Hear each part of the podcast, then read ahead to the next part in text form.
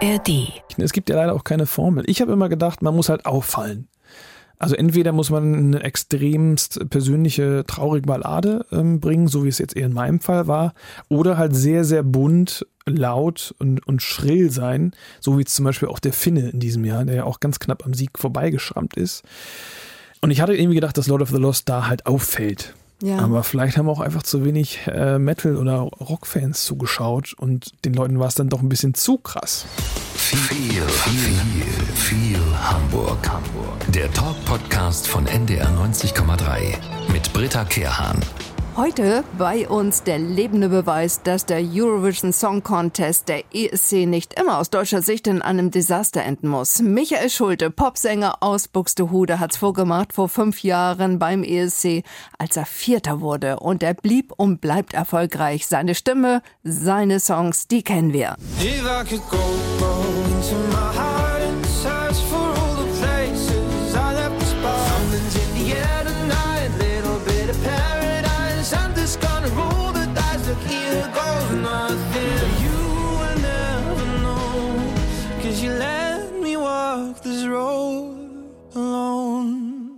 Ich mag das. Wir werden dich auch bald mit all diesen Songs hören, hier in Hamburg, genauer gesagt in Harburg am 1. Juli auf unserer Bühne beim NDR Festival.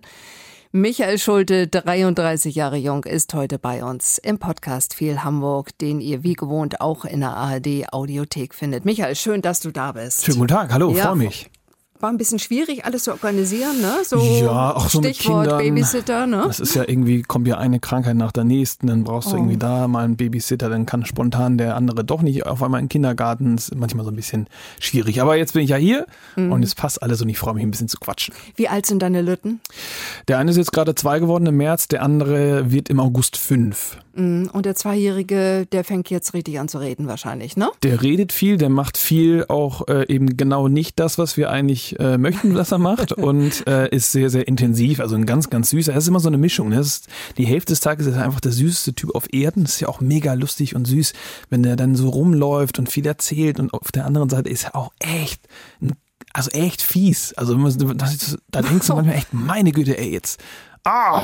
Ja, die, also gerade so äh, zwei bis zweieinhalb ist so ein Alter, mhm. da probieren sie so richtig auch die Grenzen aus, ne? Ich kann dir aus eigener Erfahrung sagen, dass gerade die ganz Kleinen ganz schnell lernen, die wunden Punkte rauszufiltern und genau wissen, wo sie hintreffen müssen, wo sie ihre Eltern ins Herz Ja, und können. auch die großen Geschwister, weil der Kleine ja. ärgert halt immer auch den Großen. Nicht mhm. andersrum, sondern es ist wirklich echt, der Kleine, der ist echt teilweise ganz schön fies zum Großen.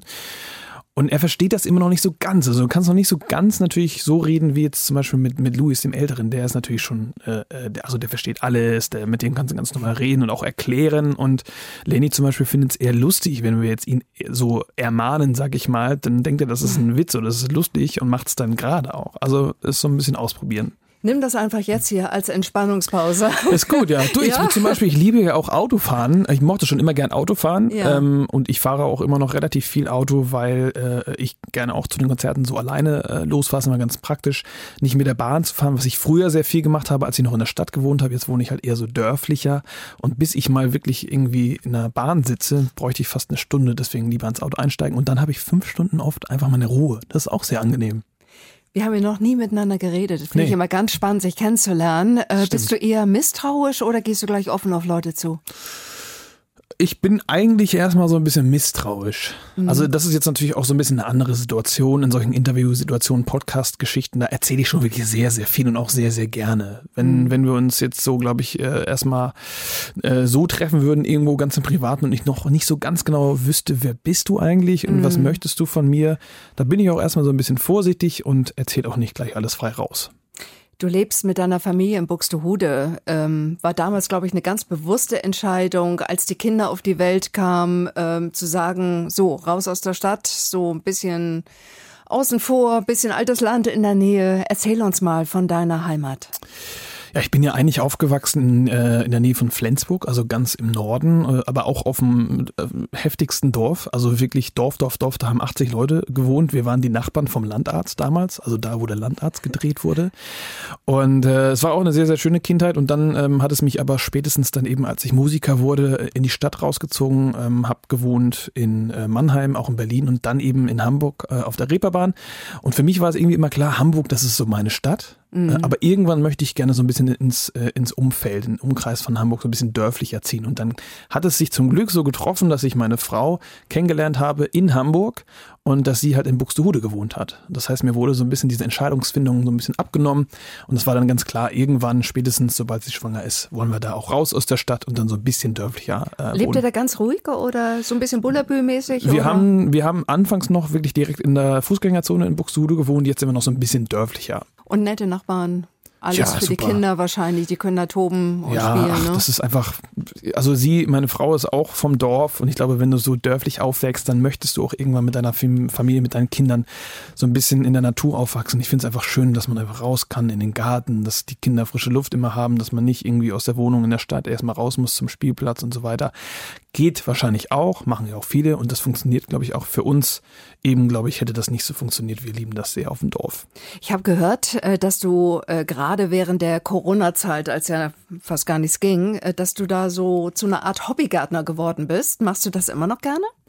Du immer noch, ja. Also ich bin äh, tatsächlich so und ich glaube, das kommt echt, wenn man so als Mann, als, als Papa irgendwann rauszieht wieder aufs Dorf, dann ist ja so der Rasen, ist ja so das heilige äh, Ding mhm. irgendwie. Das Habt heißt, ihr so, ein, so einen Mähcomputer oder? Hatte ich mal, mittlerweile steht da einfach viel zu viel Zeugs rum, also so Schaukel, Trampolin, äh, allerlei Spielzeug, das das irgendwie nicht mehr so Sinn gemacht hat. Dann habe ich den wieder verkauft und habe mir wieder einen normalen äh, Rasenmäher gekauft, so ein E-Rasenmäher und das mache ich jetzt äh, Ratze, äh, Ratze, Putz, Putz, Putzi Patzi, ähm, irgendwie per Hand. Ähm, nee, aber wenn ich ist echt so, wenn man dann zu Freunden geht, äh, auch Papas so aus dem Dorf irgendwie, da guckt man mal erstmal so mal den Rasen an. Also und äh, doch, das macht schon Spaß. Erst der Rasen, dann der Grill, ne? Ja, erst Rasen, dann der Grill. Also das ist echt so, dass man, und das habe ich jetzt wirklich während der Pandemie so ein bisschen wieder für mich rausgefunden. Ich habe es damals immer nicht so ganz verstehen können, als meine Mutter und mein Papa immer viel im Garten waren und das auch irgendwie gerne gemacht haben konnte ich mir mit 20 nicht vorstellen, dass das irgendwie echt schön ist. So, ja. um den Kopf frei zu kriegen, äh, wenn das Wetter einigermaßen mitspielt, ein bisschen Rasenmähen, ein bisschen Unkraut jäten oder auch Hecken schneiden und so. Also es äh, fällt ja auch allerlei an. Äh, wer auf dem Dorf und einen Garten hat, äh, der weiß, das ist auch äh, wirklich pflegebedürftig. Singst du mit deinen Kindern? Äh, schon auch, äh, ähm, aber eher so, also ich habe es mal probiert zum Einschlafen, das funktioniert nicht so gut, weil es dann eher spannend finden. Äh, dann erzähle ich, ich erzähle lieber Geschichten. Ich mhm. zum Beispiel wusste ich vorher auch nicht, ich lese nicht so gern äh, aus Büchern vor. Ähm, und auch nicht so Bilderbücher. Ich erzähle da lieber selber Geschichten, die ich mir so ausdenke. Meine Frau wiederum, die liest gerne Bücher mit den Kindern. Also jeder hat so ein bisschen so seine eine eigene Art und Weise, die Kids ins Bett zu bringen.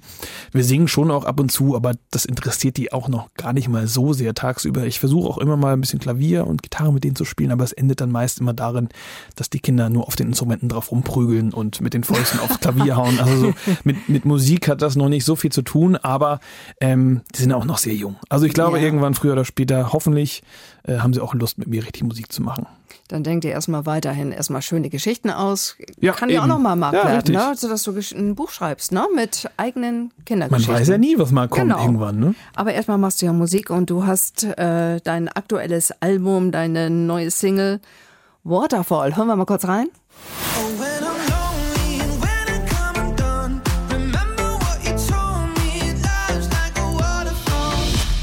Schön bietig zum Mittanzen. Ne? Ja, ne? Ja, richtig, äh, richtig danzig mal. Ich glaube, die Menschen, die am 1. Juli nach Harburg kommen zum NDR Festival, äh, die werden, wenn du live auf der Bühne stehst, äh, die werden das mögen und tanzen. Das glaube ich auch, ja. Also ja. es wird dann natürlich eh auch ein bisschen anders klingen, das, was man irgendwie im Radio jetzt da zum Beispiel, ja, jetzt, es war ja sehr danzig. Ich habe ja am Ende natürlich eine richtige Band mit einem richtigen Schlagzeug und so weiter. Natürlich klingt es dann live auch, äh, ich sag mal, organischer.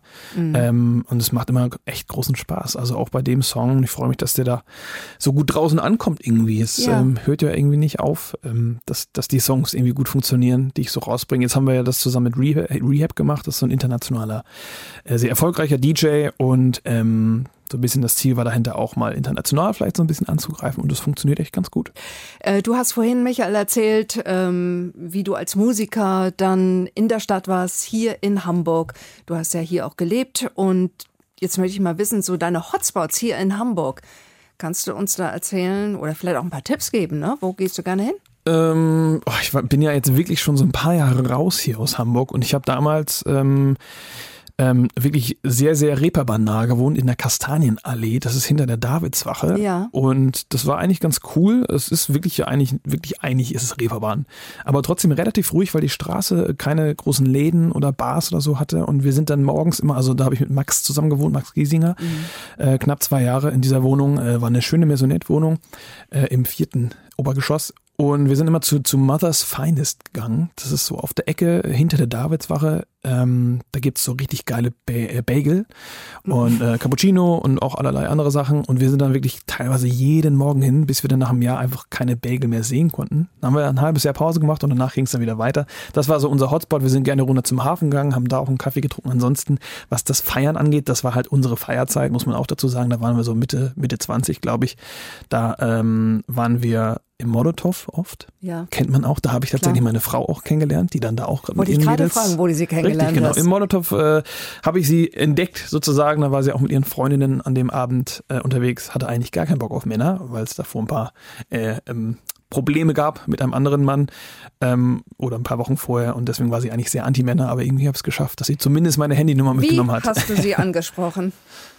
Äh, also erstmal habe ich ähm, sehr, sehr lange gebraucht, bis ich mich getraut habe. Also war auch schon morgens um vier dann oder so und ich, ich bin, also ich habe das immer gehasst, Frauen so ansprechen. Ich mhm. fand das so, weiß auch nicht, so, so aus, plump, aus ne? so bisschen, ja, plump, ja. irgendwie aus dem Nichts jemanden ansprechen und auch das Antanzen war immer überhaupt nicht so meins. Das fand ich auch immer so. Das würde ich als Frau übrigens, also ich spreche jetzt für mich, würde ich peinlich finden. Ja, eben, aber irgendwie musst du ja trotzdem, wenn du es möchtest, so ein bisschen Kontakt aufnehmen. Ja. Und ich habe sie gesehen im Club und dachte, wow, ey, also da würde ich ja schon gerne mal irgendwie mit dir reden und mal in Kontakt kommen.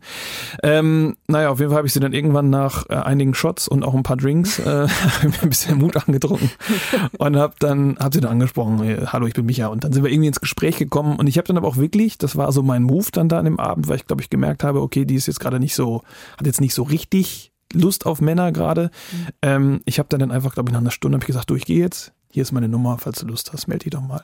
Und zum Glück hat sie sich dann einen Tag äh, später auch gemeldet. Ach, das ist toll. Aber ich wusste zu dem Zeitpunkt auch, dass sie Logopädin ist und das äh, in Buxtehude und hatte schon ergoogelt, wie ich sie sonst erreichen kann. also wenn sie, mich, wenn sie mich nicht an, äh, angeschrieben hätte, hätte ich sie zumindest mal in der Praxis angerufen. Und das ist deine ganz große Liebe. Ja, absolut. Das war, war auch meine erste richtige Freundin. Also ja. ähm, habe auch irgendwie lange gewartet, bis ich so die richtige gefunden habe. Und dann ging auch alles relativ schnell, so mit Nachwuchs und so weiter. Mhm. Auf jeden Fall da in, im Molotow haben wir uns kennengelernt. Und ansonsten war ich mit Max natürlich auch viel ähm, auf der, auf der Schanze unterwegs in den Bars, ob jetzt Daniela Bar oder andere. Mhm. Äh, und haben da auch sehr gerne gegessen. Im, wie heißt das? Hatari, glaube mhm. ich, dieser Burgerladen. Unser, ja. Lieblings, äh, unser Lieblingsladen ist eigentlich noch das La, La Sepia, so ein Portugiese, auch auf der Schanze. Ja. Hast du auch ab und zu mal Sascha getroffen? Der äh, ist da auch in diesen Läden unterwegs, die du gerade aufgezählt hast. Den hatten wir auch mal hier im Podcast Hamburg. Also nicht, äh, nicht äh, in der Nacht mal so. Den habe ich jetzt in den letzten Jahren relativ häufig gesehen. Äh, wir verstehen uns auch sehr, sehr, sehr gut. Ähm, eher mal den Oerding, der ist ja auch gerne unterwegs. Ja. Und mit dem ähm, haben wir uns damals schon ein paar Mal getroffen. Und ich weiß, der, also Giesinger wohnt ja immer noch hier, dass die immer noch sehr gerne auch gemeinsam unterwegs sind hier in den Nächten Hamburgs. Sag mal, deine Männer-WG mit dem Max Giesinger. Ja. Ähm ich wäre gern ein Mäuschen gewesen. Erzähl mal, wie lief das? Wer war Chef? Auch da gab es keinen Chef. Wir waren äh, auf einer Augenhöhe, wir waren beide gleich äh, unordentlich, beziehungsweise irgendwo so in der Mitte. Es war jetzt kein Messi-Haushalt, aber es, es, war so ein ganz klassischer Männerhaushalt, muss man schon sagen. Ja. Da hing nichts an der Wand. Ähm, es war überhaupt nicht mit, mit Liebe eingerichtet. Da waren zwei Ikea-Betten jeweils, also jeder ein Ikea-Bett im Zimmer, das gleiche auch noch.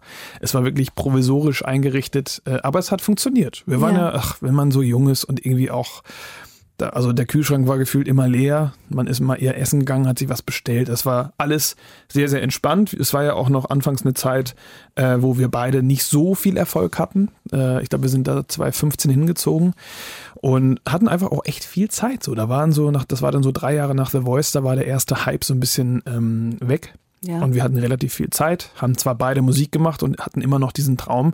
Ähm, aber dann, so ein Jahr später, 2016, ist er dann Max mit 80 Millionen durchgestartet. Wollte ich gerade sagen, äh, das war sein Durchbruchssong und dann hat sich wahrscheinlich viel verändert. Hat ne? sich viel verändert. Also auch in unserer Freundschaft, die nicht minder gut ist äh, seitdem. Ähm, aber ähm, man hat sich natürlich viel, viel weniger gesehen. So, ne? ja. Also er war dann wirklich viel unterwegs.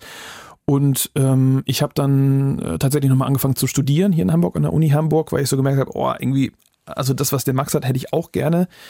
äh, aber irgendwie passiert hier nichts und ich habe so ein bisschen Angst, dass ich mich da verlaufe und äh, in zehn Jahren passiert da immer noch nichts und ich bin dann unglücklich, weil ich äh, wirklich alles äh, auf die Karte gesetzt habe und wollte mir so ein bisschen den Druck daraus nehmen. Mhm. Ähm, habe dann ähm, genau angefangen zu studieren. Was denn?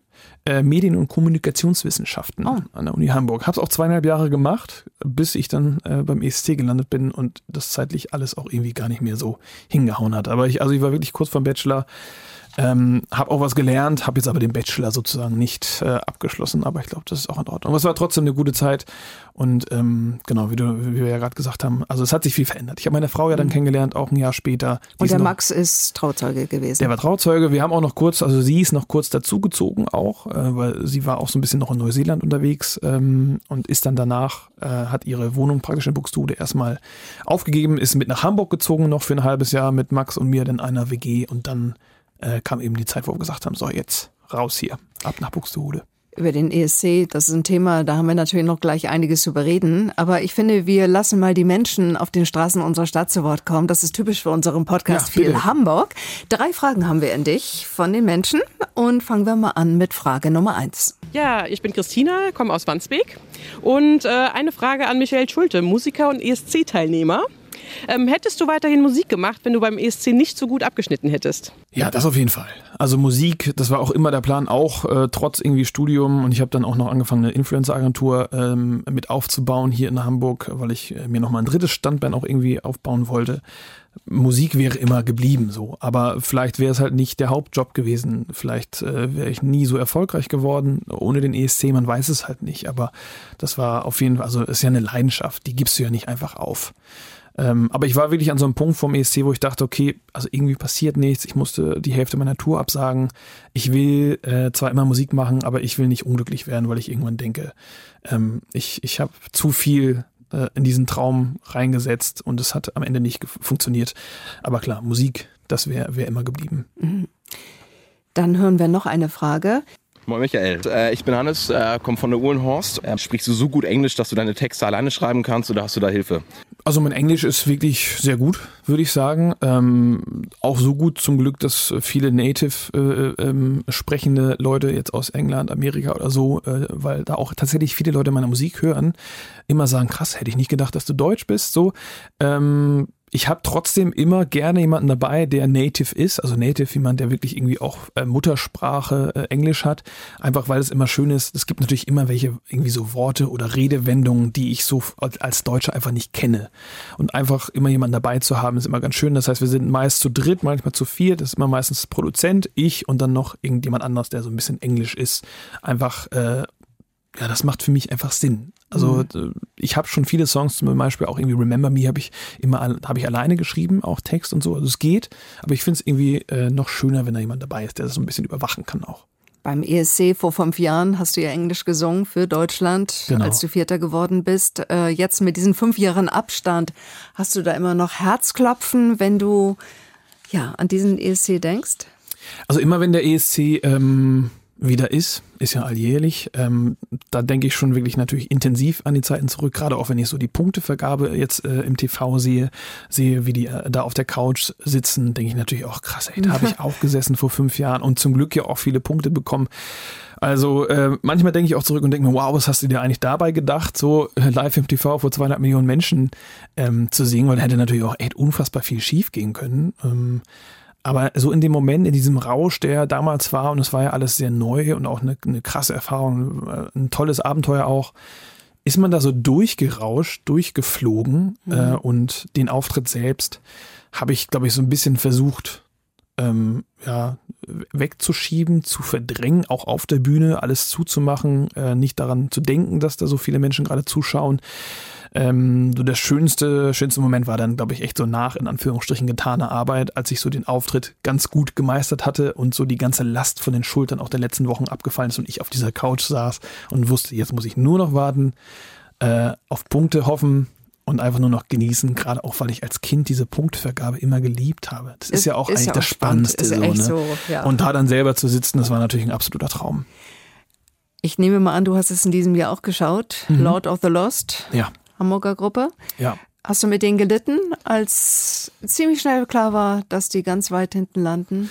Doch, da habe ich schon wirklich mitgelitten, weil ich äh, fand auch, dass sie jetzt wirklich eigentlich erfrischend und, und äh, gut waren, haben eine tolle Show abgeliefert und ich hätte auch eigentlich gedacht, ich habe sogar gesagt davor, also damit wären wir nicht letzter. Jetzt ist es doch wieder der letzte Platz geworden. Was die Gründe sind, kann man beim ESC immer schwer sagen. Ich glaube, also es wird ja auch viel lamentiert, ne? so nach dem Motto, das ist nur, weil wir Deutschland aber das sind. glaube ich nicht. Das Ja? glaube ich nicht. Also, also dann wäre ich ja, glaube ich, auch nicht auf dem vierten Platz gelandet. Und dann Mhm. hätte Lena auch nicht gewonnen. Und ich glaube, dass jetzt, dass wir nicht so viel unbeliebter sind als jetzt vor fünf Jahren. Also das, man weiß es nicht. Also ich glaube, irgendwas hat da nicht gepasst. Äh, Björn von ABBA hat, glaube ich, vorgeschlagen, ähm, einfach mal mit dem Schlager reinzugehen für Deutschland. Also ja, vielleicht funktioniert das. Also man weiß es halt wirklich nicht. ne? Es gibt ja leider auch keine Formel. Ich habe immer gedacht, man muss halt auffallen.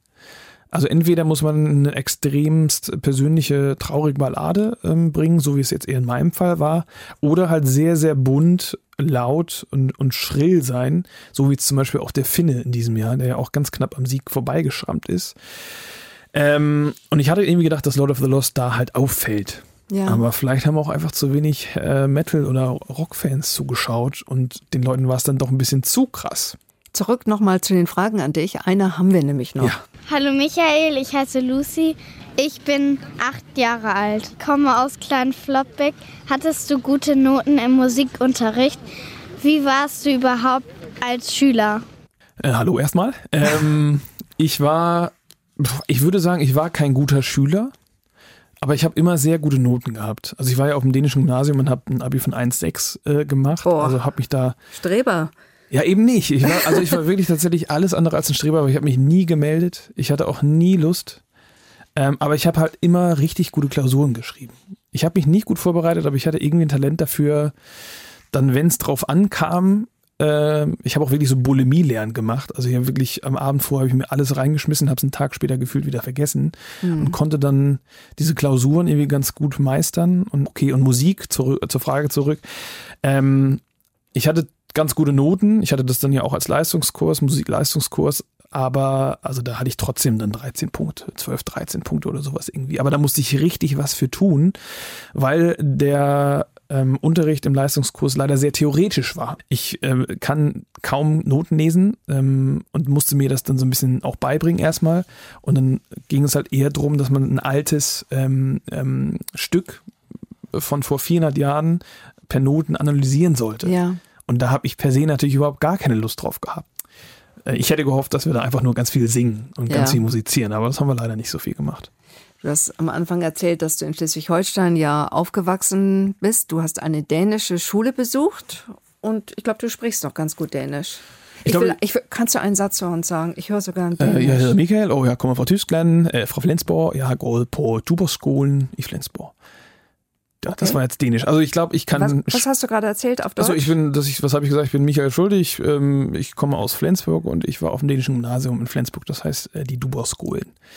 Ich glaube, ich habe mal besser gesprochen, ähm, Mhm. als ich eben noch zur Schule ging und dann mein Abi da gemacht habe, weil ja wirklich der komplette Unterricht, also auch Geschichte, Mathe, alles war auf Dänisch, außer jetzt der Deutschunterricht, der war natürlich auf Deutsch. Ähm, und danach habe ich, äh, anders als die meisten meiner Schulkameraden, ähm, eben bin ich in Deutschland geblieben. Die viele sind dann nach Dänemark gezogen, haben da auch studiert äh, und ich, für mich war das dann so klar, ich mache Musik jetzt. Ich bleibe in Deutschland, ist natürlich auch der viel größere Markt irgendwie und war dann auch einfach für mich nicht sinnvoll, nach Dänemark zu ziehen. Und dementsprechend habe ich seit 2009 wirklich wenig Dänisch gesprochen. Es ist so ein bisschen eingerostet, aber ich verstehe es wirklich 100% wie meine Muttersprache. Also es, äh, dadurch, dass ich halt wirklich mit drei Jahren in den Kindergarten, dänischen Kindergarten gekommen bin, habe ich das direkt wirklich so wie so eine Art Muttersprache gelernt. Inhaliert. Richtig. Deine Eltern, dein Vater war Kapitän auf See, Genau. ist leider früh gestorben. Ihm hast du ja auch deinen Song gewidmet, mit dem du beim ESC Vierter wurdest. Ja, richtig. Never Walk Alone. Genau.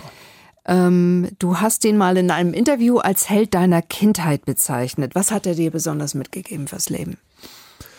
Auch eine ruhige, besonnene Art auf jeden Fall. Er war ja auch einen Ticken älter schon. Es war jetzt seine zweite Ehe. Ähm, Das heißt, er war jetzt kein junger Papa, sondern eher für mich so ein, so ein Fels in der Brandung. Er, war, er hatte so eine, so, eine, so, eine, so eine Ruhe, die er ausgestrahlt hat, weil er auch einfach sehr viel erlebt hat. Also ich glaube, er war 50, etwas über 50, äh, als ich dann kam. Und er war ein äh, großer, ähm, stattlicher Mann mit 1,90, äh, immer ähm, äh, muskulös und äh, auch in Schuss. Und äh, ich fand das, ich fand ihn einfach immer toll. So, also ich habe hab habe ihn bewundert, so wie er war. Und ähm, dann, als er gestorben ist, natürlich gefühlt nur noch mehr irgendwie, weil ich ihn natürlich zusätzlich auch noch extrem vermisst habe und auch so ein bisschen die Zeit, die wir noch hätten haben können, so zum Beispiel mit ihm mal irgendwann als Mann ein Bierchen trinken. Mhm. Das, was ja für viele ganz normal ist, ähm, sich mal über Frauen unterhalten oder über ja, Gott und deine die Welt. Kinder so. kennenlernen, ja. Das natürlich auch so. Und das ist mhm. natürlich alles sehr schade, äh, aber wir hatten wirklich 14 äh, richtig tolle Jahre zusammen äh, und er war ein, war ein toller Papa, der äh, tolle Sachen mit mir gemacht hat. Ich vermisse äh, unsere gemeinsamen Angel-Sessions an der Schlei, wo wir einfach stundenlang zu zweit oft auch einfach nur saßen und äh, geangelt haben. Und äh, doch, wir hatten eine, eine, wirklich schöne Zeit, die leider zu kurz waren, äh, war, aber ähm, ja, äh, für mich einfach ja, ein großer Typ. Mhm.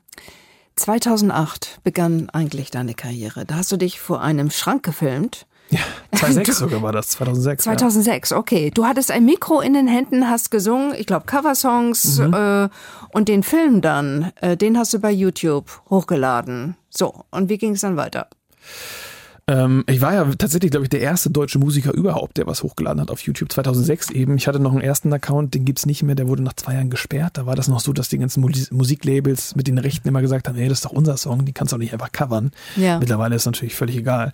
Äh, auf jeden Fall ähm, war ich ähm, also ab 2006, habe dann relativ schnell viele Fans irgendwie gewonnen, die dann auch abonniert haben und war für mich ganz schön, weil ich sehr schüchtern war zu der Zeit und mich auch nicht auf eine Bühne getraut hätte. Deswegen war es ganz cool, das in meinem Zimmer machen zu können, ohne dass jemand zuschaut. Ich konnte mir das danach erstmal anschauen, ist es gut, ist es nicht gut, hochladen äh, und dann mal schauen, was passiert. Und dann, ich glaube, das kam so nach und nach. Irgendwann haben dann auch meine Schulkameraden das ein bisschen mitbekommen, fanden es ganz spannend. Und dann 2000, äh, jetzt muss ich überlegen, 2010 oder 2000, ich glaube 2010 hat sich dann jemand gemeldet, der wollte mit mir äh, ein bisschen Musik aufnehmen. Mein Manager, mit dem habe ich die ersten Alben gemacht. Und 2011 hat sich dann Ray Garvey bei mir gemeldet. Ah, ja. Mhm. Ähm, ob ich dann nicht Lust hätte, mit ihm mal auf der Kieler Woche ähm, äh, ein, zwei, drei Songs zu spielen. So. Mhm. Das war, glaube ich, sein erstes Konzert als Solokünstler nach, äh, nach Raymond. Und er hat gesehen, dass ich viele Songs von ihm gecovert hatte bei YouTube, fand das ganz großartig und hat gefragt, ob ich nicht Lust habe. Man muss dazu sagen, damals, als mein Vater gestorben ist, haben wir sehr viel Raymond gehört. Das war ähm, so ein bisschen unsere, unsere Trauerbegleitung. Ja. Und er war dann für mich ähm, dementsprechend ziemlich verrückt, dass genau der äh, Typ sich dann auf einmal meldet, ein paar Jahre später, und fragt, ob wir ein bisschen zusammen Musik machen wollen. Und wir haben uns ja dann ein Jahr später, wiederum 2012, ähm, nochmal wieder getroffen bei The Voice. Der Vergleich äh, zu Ed Sheeran, den hast du ja dir oft angehört. Ähm, du hast, glaube ich, auch mal mit ihm zusammen gesungen. Mhm. Übrigens hat der, glaube ich, mal in Musik eine Sechs gehabt in der Schule. Wirklich? Das muss ich ganz kurz mal erwähnen. Ja, ich habe ich hab das genau recherchiert. Er hat auch mal in irgendeiner Show, hat er auch mal ein altes Demo, also als er noch so im Stimmbüro oder davor war, hat er mal gezeigt. Und da hat man auch gehört, ui, also er hat auch selber gesagt, also keiner wird unbedingt geboren mit einem mit einer perfekten Stimme. Es, man muss was dafür tun. Habe ja. ich auch gemacht. Ich habe einfach viel gesungen und dann so ein bisschen Learning by Doing. Nervt dich der Vergleich mit Ed Sheeran? Oder ist nee, es ein Kompliment? Nee, ach, ich meine, es gibt ja schlimmere Vergleiche. Ne? Ich sehe auch natürlich äh, die, die, die Ähnlichkeiten, äh, zumindest auch musikalisch, vielleicht auch stimmlich. Auch natürlich, was die Haarfarbe angeht. Nun muss man natürlich auch dazu sagen, es wird natürlich auch nicht jeder brünette Sänger mit einem anderen brünetten Sänger verglichen. Ist, ähm, also der Vergleich hinkt so ein bisschen, aber klar, also so ein bisschen, ich sehe die Parallelen irgendwie. Ähm, und wie gesagt, es gibt schlimmere Vergleiche. Also von daher nehme nehm ich es eher als Kompliment. Ja. Ähm, wirst du eigentlich gestalkt? Nee, zum Glück nicht. Also ähm, Nee, das nicht. Also wir hatten mal, als wir in Buxtehude in der Innenstadt gewohnt haben, gab es schon immer mal ähm, so ein paar Leute, die auch wirklich vor, vor der Tür standen, so, weil äh, dann auch jeder wusste, dass ich da irgendwie wohne und so. Ähm, aber ansonsten ist, ist es zum Glück relativ entspannt. Es kommen natürlich immer wieder Leute und, und wollen ein bisschen Fotos, ein bisschen quatschen oder auch ein Autogramm. Das ist ja auch völlig in Ordnung, verstehe ich auch. Und das mache ich auch sehr gerne. Ähm, aber zum Glück sind die Leute da wirklich relativ entspannt. Hm. Was möchtest du noch machen in deinem Leben? Tja. Du bist ja noch so jung. Was möchte ich noch machen? Ich habe halt tatsächlich, und das ist, ich weiß nicht, ob das jetzt doof klingt, aber ich habe tatsächlich ja schon echt einfach sehr viel von dem, was ich mir so ein bisschen erhofft habe, irgendwie erreicht. Das war einmal irgendwie einen so einen kleinen Hit haben. Das mhm. habe ich zum Glück schon mehrfach jetzt erreicht. Und ähm, mein anderes großes Ziel war, eine Familie zu gründen, Papa zu werden. Das habe ja. hab ich jetzt auch sozusagen, kann ich abhaken. Wollt ihr noch mehr Kinder?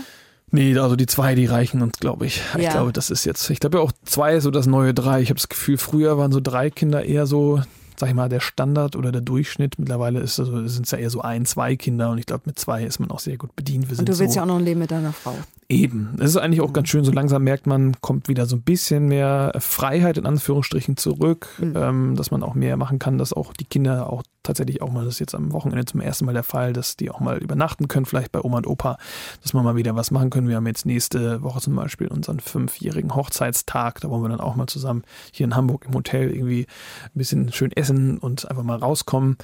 Und ähm, ansonsten, also das Wichtigste ist, ich, für mich einfach, dass wir tatsächlich gesund bleiben. Klingt ja. so doof, aber ist halt einfach das Wichtigste, weil man weiß einfach nie, wann auf einmal irgendwas Fieses um die Ecke kommt. So, da sind wir äh, wirklich dankbar, dass wir so gesund sind, wie es aktuell irgendwie ist. Und dass es musikalisch so bleibt, wie es ist. Eine Frage bekommst du noch. Die ja. bekommt jeder Gast, jeder, der hier ist in viel Hamburg. Ähm, wenn du König von Hamburg wärst, würdest du was umsetzen und befehlen? Also ich weiß nicht, wie es zu lösen ist, aber dieser Elbtunnel, der geht mir halt so auf den Sack, äh, um auf gut Deutsch. Ich weiß nicht, was wie man das, also das ist ja eine, ich kann auch gar ich kann gar nicht mehr sagen, was genau da gemacht wird, aber es wird ja mir irgendwas gemacht und sie haben ja auch einen Plan.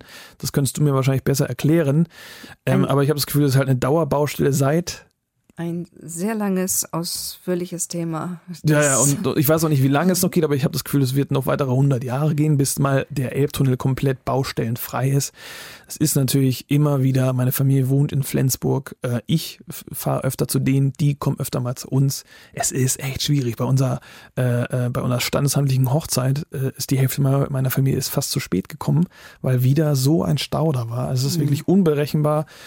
Und es wird gefühlt immer eher schlimmer momentan als besser. Und dann würde ich als König befehlen, dass da sofort ein weiterer Tunnel noch daneben gebaut wird oder dass irgendwie was gemacht wird. Ich weiß, das ist so einfach nicht umsetzbar. Wenn es das wäre, hätte es, wäre das schon langsam lange passiert. Und ich glaube auch nicht, dass das irgendjemand böswillig macht, dass da immer Baustellen sind. Ähm, aber es ist, glaube ich, echt der einzige richtig, also für mich richtig wunde Punkt von Hamburg, dieser Elbtunnel. Das ist wirklich für viele Menschen einfach anstrengend so. Ich bin ja froh, dass ich nicht so viel in den frühen Morgenstunden im Haupt, ja, äh, in der Hauptverkehrszeit mhm. oder auch eben ab 16, 17 Uhr, 18 Uhr ist puh, ja. ja. Also so einen Königswunsch hatten wir noch nicht übrigens. Nicht. Also damit, Siehste? ja, wunderbar, sehr kreativ. Michael Schulte, Vielen Dank, dass du da warst. Und wir freuen uns auf den 1. Juli, auf Harburg, auf das NDR-Festival, wenn du auf unserer Bühne bist. Vielen Dank, dass du da warst. Und äh, dann mal schnell zurück zu den Kindern. Ne? Babysitter so hat auch nicht so, ja. so lange Zeit. So sieht's ähm, aus. Vielen Dank, dass ihr dabei sein durfte. Ja, klar doch. Wenn euch das Gespräch gefallen hat, dann Abonniert doch diesen Podcast am besten und dann verpasst ihr keine Folge mehr. Wir haben viele tolle Gespräche mit vielen Gästen aus unserer Stadt, zum Beispiel mit Oliver Mommsen oder mit dem Bundesliga-Schiedsrichter Patrick Ittrich. Mit Felix Magath haben wir gesprochen. Findet ihr alles auch in unserer NDR Hamburg-App. Und wenn ihr euch auch dafür interessiert und zum Beispiel wissen wollt, wie der Hintergrund ja, zu Kim Wilds Kambodscha ist, was das Raumschiff Enterprise mit America's Hit A Horse with No Name zu tun hat, dann hört mal rein in die Podcast-Reihe Oldies und ihre Geschichte. Die findet ihr natürlich auch in der ARD Audiothek. Da gibt es viele spannende Informationen zu großen Hits. So, dann sag ich Tschüss. Tschüss. Viel, viel, viel Hamburg. Hamburg. Der Talk-Podcast von NDR 90,3 mit Britta Kehrhahn.